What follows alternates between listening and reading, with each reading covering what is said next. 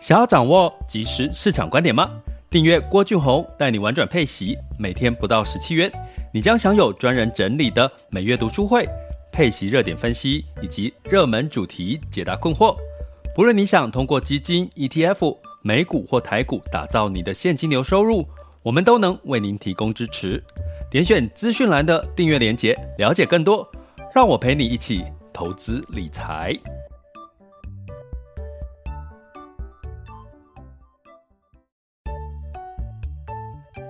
想要掌握即时市场观点吗？订阅郭俊宏带你玩转配息，每天不到十七元，你将享有专人整理的每月读书会、配息热点分析以及热门主题解答困惑。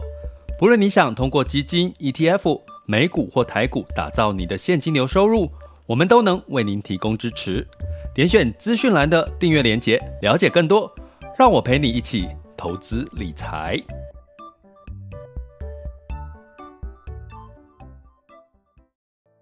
亲爱的学员以及听友们，大家中午好、下午好、晚上好。今天是二零二二年的三月二十九日，周二了哈。那在进入到月底，即将准备第二季的开始。那那第二季就是四月份的开始哈。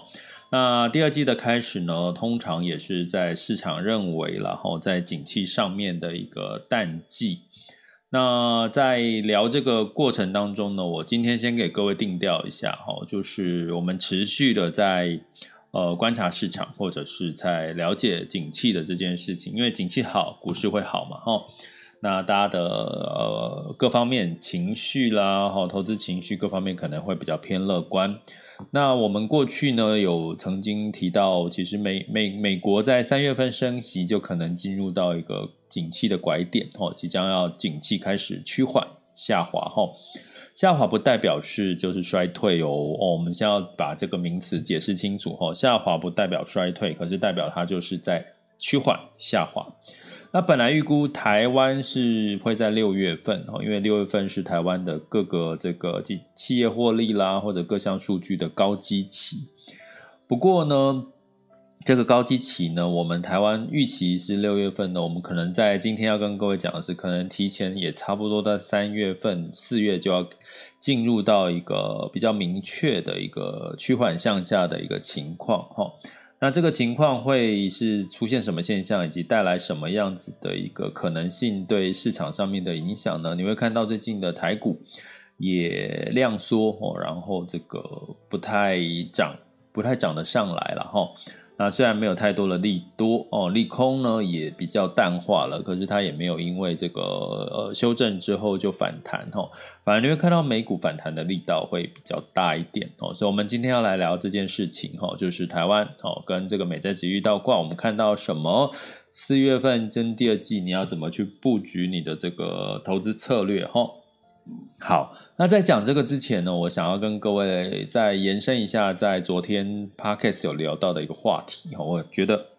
我没有把它讲得很完整，就是说，呃，其实我有提到最近，尤其是冬天跟春夏的饮食会有点不一样，你会觉得冬天的时候你会比较想要喝一些汤汤水水嘛，那在这个春夏的时候，你开始会比较愿意吃一些比较呃凉爽的东西，比如说像沙拉啊。哦，你可能对汤类的东西就没有那么感兴趣了哈。那这是为什么呢？其实身体会自然的调整，哦，调整，因为节气呢，调整你自己想要吃的东西。所以呢，我想要讲的是说，其实我们的身体有很明确的一个自己的判断跟保护的能力。所以有时候哈，我们人就是你喜欢吃一些有的没有的冰冰冰凉凉的，或者是很好吃的调味的东西哈，它其实是用你你的脑袋，呃，吃了那个东西会让你产生愉悦感哈。可是有时候你会不会觉得吃了这个炸物啦，或咸酥鸡啦，你吃完之后会虽然是当下很愉悦，可是。事后呢，就会觉得好像那个肠胃没有那么的舒服，身体没有那么舒服哈。所以呢，我们其实很多吃美食都是用脑袋在被刺激哈，看到那些美食，然后吃进去肚子里面，你的身体呢就会告诉你这个东西好还是不好哈。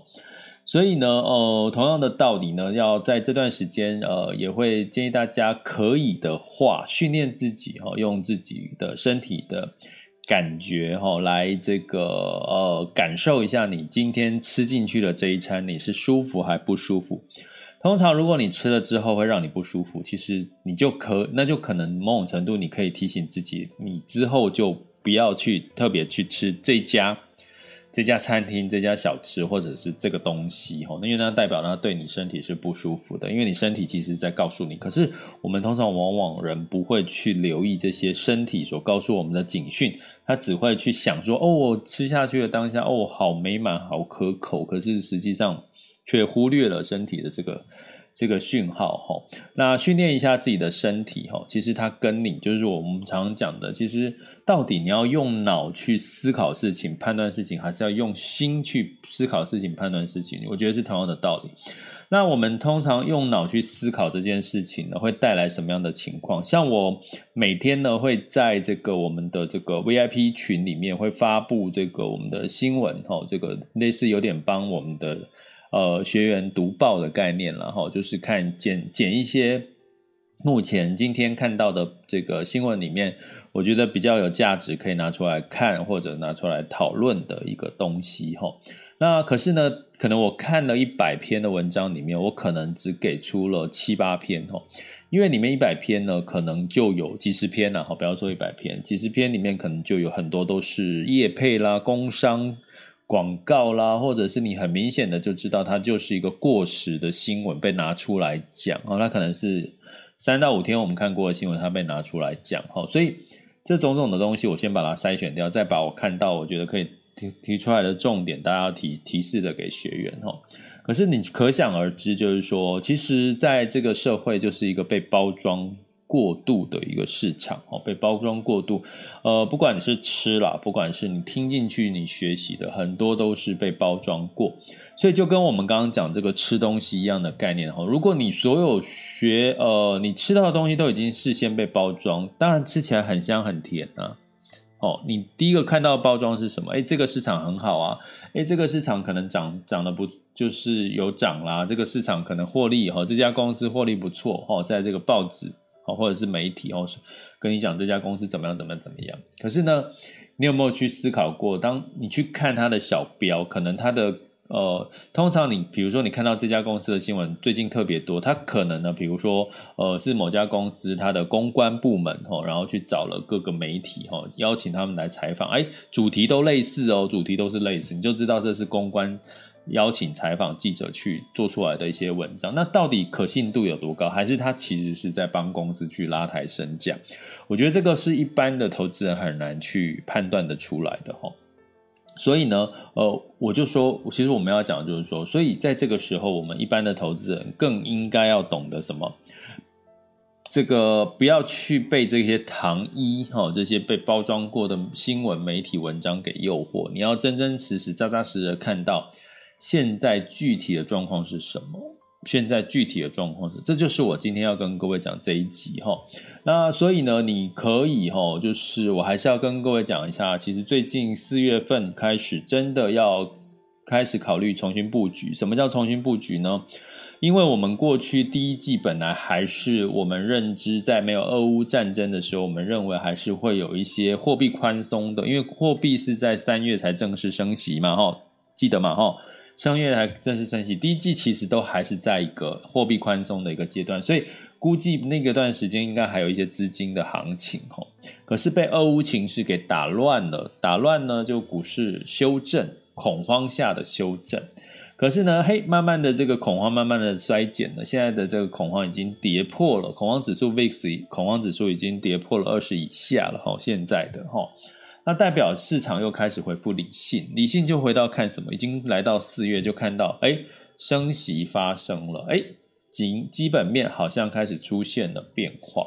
所以呢，最好的那个时期已经过了，一到第一季被俄乌战争这个状况给打乱了哈，这个打乱不是我们可以预期的嘛？哈，市场不是在永远是对的哈，我们没有办法去预期它的涨或跌，也不需要去预期哈。可是到第四季呢，呃，第二季呢，四月份开始，哎，我们发现了一件事情，领先指标也开始下滑了哈。所以呢，我们再呃提醒一下订阅学员，我们今天会上架这个我们的这个高值利率跟防御，你要做两件事情。我先讲一下我们今天的重点，往前提就是在第四月份开始，你要重视的是高值利率跟防御类型的这些产业。为什么呢？防御类型的产业，你可以看到近一季来讲，其实是相对抗跌的。第二个，当高值利率的这些产业在这个升息的阶段，当这些股市修正过头的时候，它就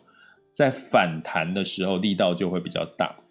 所以像今天呢，就有朋友问过问我说，诶，像最近的这个绿能的产业，到底是不是？今年还是可以长期看好。那我们简单的判断一下，以这个概念就是说，其实，在绿能的产业，它都是一个目前还在一个起步的阶段，也就不又是就是它通常不是属于高值利率，就是它的获利啦，它的值利率通常都不是特别的漂亮哦，因为它还在起步嘛，它的获利成长还还没有这个一个很吸引人的地步哦，还不到一个成熟哦，一个大幅度增长的一个阶段，很多呢都还在研发。啦，创新啦个绿能哦，我讲的是绿能相关的产业哦，所以呢，在这个阶段呢，在这段时间，它就不会被资金哦，资金已经进进入紧缩的阶段了，它就不会受到青睐，它就不属于所谓的高值利率。所以呢，在资金紧缩的阶段，这些高值利率的这个呃类股呢，代表的是什么？它的获利不错啦，成长的从成长的前景也不错啦，或者它的配这个配息配股利呢，股利率呢是相对是高于这个升息或者是这个通货膨胀利率，那当然就会资金就特别会爱它哈。所以你会看到最近这类型的这个标的也相对表现也会比较好哈。所以呃，就是订阅学员，我们今今天上架的这个呃高殖利率跟防御类型策略，我们会会有两集哦，一个是偏先跟各位讲这个逻辑概念跟策略，然后在四月份会有一集，第一集就来讲这个实操的一个方式，只只有订阅学员才可以学习参与哦，请把这个。时间可以把它记下来。那如果你想要加我们的订阅行列，就点选我的头像，MixerBox 头像，或在各个平台的订阅学习订阅连接哈，就可以了解更多，好吗？好，那我们来看一下具体的这个台湾的领先指标哈，其实已经正式的哈，正式的进入到所谓的呃这个嗯四个月的一个衰退，呃不是衰退啦，就是说减缓的一个阶段了哈。那根据哈，根据公布的一个讯息，我们来看一下哈，二月份的景气，台湾的景气是亮黄红灯哈，黄红灯哎，基本上呃，景气过热是红灯，接下来是黄红灯，然后开始呃比较冷却是绿灯哈，所以黄红灯听起来好像还不错，不过呢，它已经连续两个月哈，这个领先指呃不是领先指标叫景气灯号呢，其实是已经从三十八。然后三十六，然后三十四。如果你要硬要把一月份加进去，是三十七、三十八、三十六、三十四，其实也是在去开，都是在趋往下趋缓哈。那更何况第四季更趋缓了，因为呃第二季啊四月份开始了哈，我一直讲错，抱歉哈，四月份不是第四季哈，四月份开始更趋缓，是因为基期慢慢的对比去年的四月、五月、六月，当然是越来越高哈，过去的这个。呃，机器越来越来越垫越高哈，所以这个趋缓的趋势已经成型了哈。那景气灯号哈，这个讯号之外，我们其实台湾呢有一个就是国发会的一个呃综合的领先指标呢哈。那基本上呢也出现了四个月的连续四个月的下滑，而且。这个下滑的幅度也有有有略微增加哦，吼，那这个代表什么？景气就真的领先指标代表就是代表是未来的这个景气的预估。那通常未来景气预估里面包含什么？包含出口，包含股价，包含工业生产，吼之类的这些所谓的相关的综合的数据了，吼。所以从这边综合的数据来看呢，呃，其实本来预期台台湾应该会是在六月才有进入到下。趋缓，景气趋缓下滑，现在看起来领先指标已经下滑了哈。那如果呢是我们高阶的学员呢，应该也都知道哈。当景领先指标下滑的时候，我们通常也会去看落后指标。什么是落后指标？也就是通货膨胀跟物价升息，这些都是属于落后指标。落后指标呢，如果已经在上升的阶段了，代表哈这个领先指标。更明显的，因为落后指标它已经是落后，它在上升嘛，它已经在上升阶段，它不是在下滑。下滑的话，可能领先指标还是在有机会，还是会往上走。可是它已经在上升阶段，所以领先指标的确比较明确，已经是进入到一个下滑的阶段。哈，那这个下滑的阶段呢，通常会带来什么样子的一个情况呢？我跟各位解读一下。通常在这个领先指标下滑，也就是哦，我们学员要记得哈，是我们美林时钟的右上角，美林时钟的右上角就是经济成长的这个一个末期哈，开始进入经济成长的一个中端中端哈，慢慢慢慢往再继续往下，就会进入慢慢进入衰退了哈，等于是景气成长的一个最后一个阶段哈。那在这个阶段呢，会发生什么事情哈？大家可以来，我们可以来做个打勾哈。第一个。比如说货币供给持续走低，诶，现在不是吗？现在就是升息造成货币在紧缩嘛，哈，货币供给持续走低，哈，所以带来股市的量能就开始的萎缩，哦，股市稍微的哈低迷，哈。那另外呢，经济成长开始趋缓，哈，并且呢，哦，就没有再往上成长的潜力，哈。你会看到，我们前阵子也跟各位提醒过，诶，其实现在是在下修全球的经济成长率，哈，大家应该有注意到，哈，我在 Podcast 有提过。那另外呢，企业获利到达高峰开始下降，嗯，大家有没有留意到？最近的企业在做什么事情？比如说哦，我们举说像友达的例子好了，友达最近在什么减资？哈，减资不是不好，可是台湾的股民呢不喜欢减资哈，所以他一宣布减资，友达股价就下跌了两个点哈，两个 percent。那但是减资呢，其实是在帮企业瘦身哈，企业瘦身哈，它其实是有利于这个呃股东哦，股东的权益了哈，所以它并其实并不是不好。可是你去想啊，如果今天企业有友达的例子，它有那么多钱。减资就是他要把一部分的你投资哈股民投资的钱退还给股民嘛。那今天手头上有那么多的现金，他不拿去做投资去做资本支出，可是他却拿去还给股民，去增加这个股股票的吸引力。这代表什么？代表可能把这些钱拿去做。更多的资本投资，这些所谓的主事者或者这些所谓的当家的，可能看对于未来的景气的前景，并没有那么大幅度的成长的看好。所以，我与其把钱拿去再投资，你去想嘛，如果你今天是老板，你对于接下来的景气没有那么看好，啊，你还会想说，那我。干脆把钱守一点嘛，比如说你今天开一家店，哎，我今天想要开分店，可是你觉得哎，好像接下来第二季、第三季的景气没有那么好了，那你还会去开店吗？你会想说，我先把现金先留在手头上嘛，等到晚一点再说，等到我觉得哎，确定景气稍微好一点，我再来怎么样投资嘛，哈。所以呢，我现在满手现金，我我做就是说什么，就是。可以适度的减资哈，提高我的这个投资股东权益的投资效益哈。那对股东来讲，当然会比较开心嘛哈。就是说，哎，我股东的权益报酬率提高喽，哦，看起来蛮漂亮的哦。好，然后呢，呃，另外呢，短期利率哈开始走升哈，然后走升呢，接下来慢慢的再开始往下降啊，长期利率哈也一样，通膨也开始。开始往下降的几率也开始发生，所以简单来讲，这个经济成长末期的下一个拐点进入到衰退呢，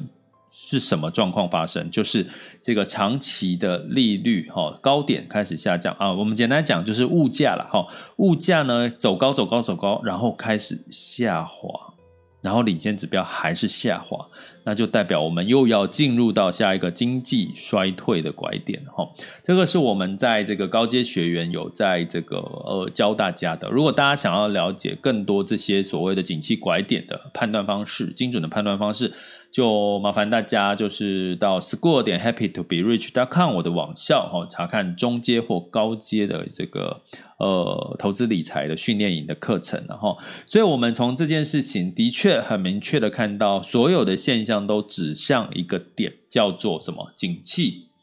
正进入到高点，开始往下缓缓缓降，然后并不是衰退哦，只是成长，但是是。缓降，所以在美林时钟的右上角哈。那呃，我们再加上一个讯息，一个讯息，我们更可以可能可更可以去确定这件事情，就是美债的殖利率倒挂这件事情哈。那美债殖利率倒挂一样呢，也是我们这个哎中高阶中阶有讲吗？应该是高阶哈。高阶讲过哈，就是就是短债跟长债的殖利率相减呢。照理说。合理来讲，长债应该值利率比较高嘛，因为长债就是年期比较长，哎，年期长变数大，所以它的投资报酬率应该要比较高，人家才会愿意去买它，对不对？短债，哎，我可能只要一年期就到期，所以这个风险没有像长债十年期到期这么的风险这么不确定。所以短债通常利率、殖利率会比较低哈，可是呢，什么叫殖利率倒挂？就是这两个相减，居然短债的殖利率高于长债的殖利率，也就是说，市场对于现在的疑衰退的疑虑是堪忧的，大家对现在的这个市场是堪忧的哈。那这个堪忧的，如果这个殖利率倒挂如果延续了，比如说现在已经几天了哈，延续了两周、一周、两周，甚至一个月，诶，那我们。就可以更确定，其实殖利率这个殖利率倒挂已经代表景气是在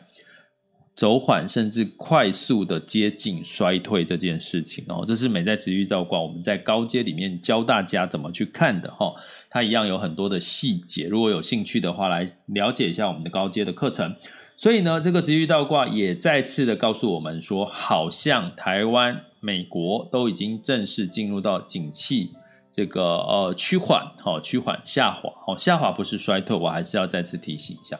所以在美林时钟的右上角要做什么事情呢？好，订阅学员我们在美林时钟右上角有有提过几个投资布局的一些主题或者是一些相关的产业哈。那重点就是所谓我们讲到高殖率跟防御型的这些类股，或者是大型的价值成长股在。第四季，呃，第我一直讲第四季，四月份呢，更是不可或缺的一个呃主题了哈。这个就是高殖，所以高殖率跟防御为什么不可或缺？第一个，相对嘛，在防御类型的哦，是哪些呢？就是它呃是呃相对抗跌的，是哪些呢？麻烦订阅学员就来，我们就是记得今天哦上架通知之后来就是学习上课哈。那高值利率是哪些呢？哦。你只要，其实你也可以自己搜 Google 一下高值利率了哈。那对于这个呃，简单来讲，高值利率你可以去呃了理解，就是一个比较偏它的股利率比较高的这些标的哈。那股利查找标的，以台湾台股的标的，我们会用一个方法去教大家哦，一样我们在订阅学员的课程里面来讲。那呃，所以呢，简单来讲，景气真的已经似乎进入到这个趋缓下滑了。所以两件事情提醒大家：高值利率，选择高值利率的产业标的主题，以及防御类型的产业标的主题，这个方式策略将在四月份是不可少的。那提醒一下我们订阅学员，我们在四月份开始就是我们的泰弱留强的这个呃实操了哈，就是。提醒大家，第二季开始，我们就做一波第一季啊，太弱留强，看起来在第二季表现相对会弱势。或者是呢，第一季相对表现仍然是好的，比较强势的一些标的，我们就持续的呃持有到第第二季。那如果相对来讲已经进入到一个走势或趋势呢，相对走弱的这些主题或产业，你可以适度的去做一些汰弱留强哈。这也是在这边要提醒我们的订阅学员哈，以及各位哦听友们的一个一个做法哈，在第二季开始可以做这件事情哦。这里是郭俊宏，带你玩转配息，给你及时操作观点。关注并订阅我，陪你一起投资理财。好的，那接下来呢，我们即将要进入到第二阶段，哈，就是这个全球市场盘势的轻松聊。呃，今天是二零二二年的三月二十九日，周二，哈，十二点二十三分。好的，那在这个风险指标，近月 VIX 恐慌指数来到二十三点零五，VIX 恐慌指数当下线下 VIX 恐慌指数是十九点六三哈，所以现在的恐惧已经开始慢慢恢复理性的，可是对未来还是有担忧的哈。你会看到近月 VIX 恐慌指数还是在二十三点零五，十年期美债殖利率来到二点四六五九，二点四六五九哈，所以基本上呢，长债跟短债呢，你会看到二点四六五九代表还不够哦。代表呢，呃，这个长债呢，可能还要再往上走，还才会相对来讲是一个比较健康的一个走势哈。所以基本上呢，十年期美债利率容易走升的几率在近期是比较高的。那十年期美债殖率走升的话，就会带来什么？就会压抑到那些所谓的股股价哦，可能涨多哦，反弹力度高。可是呢，相对来讲，它本身的获利或成长呢，仍然是没有表现得太好的。这些它可能就比较容易修正哦，受到这个美债殖利率上升的影响哈。所以呢，我们来整体看一下，道琼呢是上涨零点二七 percent，S&P 五百、纳斯达克跟费城半导体分别上涨零点七一、一点三一跟零点六二。那原因是什么呢？因原因是这个俄乌停火的谈判好像似乎俄俄罗斯有妥协的一些。情况发生哈，所以让尾盘呢四大指数就拉起来哈，尤其特特斯拉呢涨了八个 percent 哈。那特斯拉呢，基本上呢，我们可以怎么去看它？就对应到我们刚刚讲的逻辑，就是说，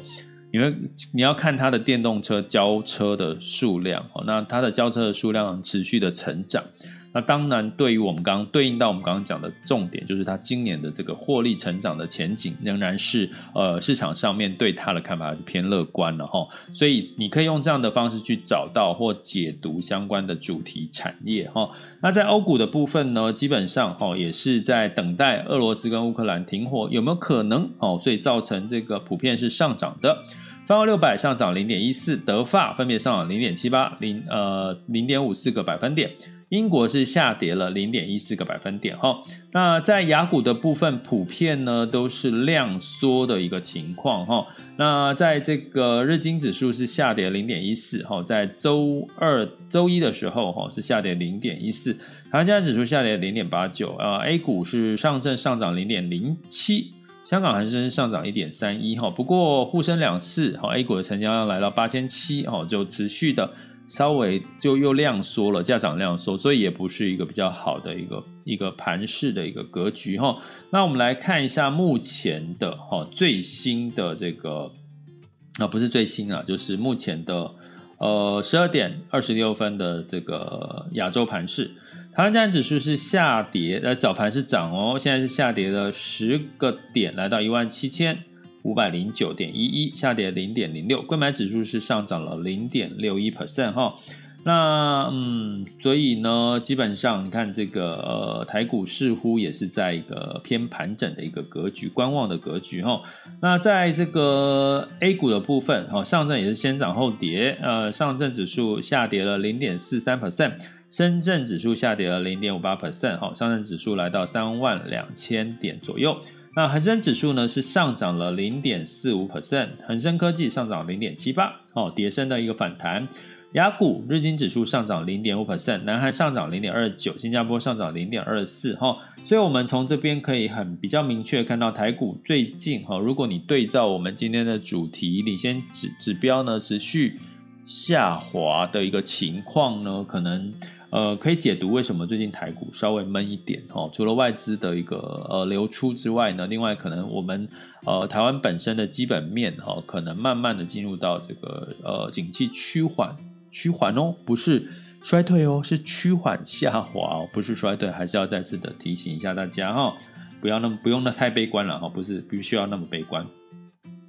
在能源的部分呢，我们来看一下哈。呃，这个因为这个中国哦，上海封城了哈，那担心能源的需求会减缓哈。我们从能源有讲说供给面跟这个需求面，哦，能源减缓，以及俄乌可能好像开始又有一些乐观的预期哈，所以让能源的供给哈风险又稍微的降温了哈，所以布兰特原油下跌了六点八 percent 哈，来到一百一十二点四八美元。那在金价的部分，也因为美美元升息呃升值，以及十年期美债殖利率走升的一个情况呢，所以金价也下跌了零点七 percent，来到一千九百三十九点八美元哈。那在汇市的部分呢，呃，刚刚提到哦，接下来呢，其实呃，因为美债殖利率走升的呃几率还是偏高的。我刚刚讲说，如果你不要短长短债的利差太大造成这个倒挂的话，十年期美债殖利率可能还要走升的几率比较高，所以带动了这个资金往美元流入。美元指数来到九十九，九十九喽，快突破一百喽，来到九十九点一五二零吼。那美元兑台币是二十八点七九哈，也是一样哈，台币偏弱。那美元兑换人民币是六点三六六四，那美元兑换日币是来到一百二十三点八八哈。日币呢，其实还是走弱哈，在一百突破一百二十之后呢，持续的一度来到一百二十五哈，日币呢相对是比较偏弱的了哈。不过呢，一呃，留意留意什么呢？留意这个日本的央行有没有在太弱的时候出来做一些汇率上面的干预啊？因为有跟各位提过，汇率其实是这个央行政府在控制的哈，它不是跟。主它主要不是跟着市场机制，因为跟着汇率呢，央行控制是我要稳定这个经济哈，增出口进出口这些经济上面的一些成长哈，所以以上的资讯提供给各位参考。这里是郭俊宏带你玩转配息，给你即时操作观点，关注并订阅我，陪你一起投资理财。我们下集见，拜拜。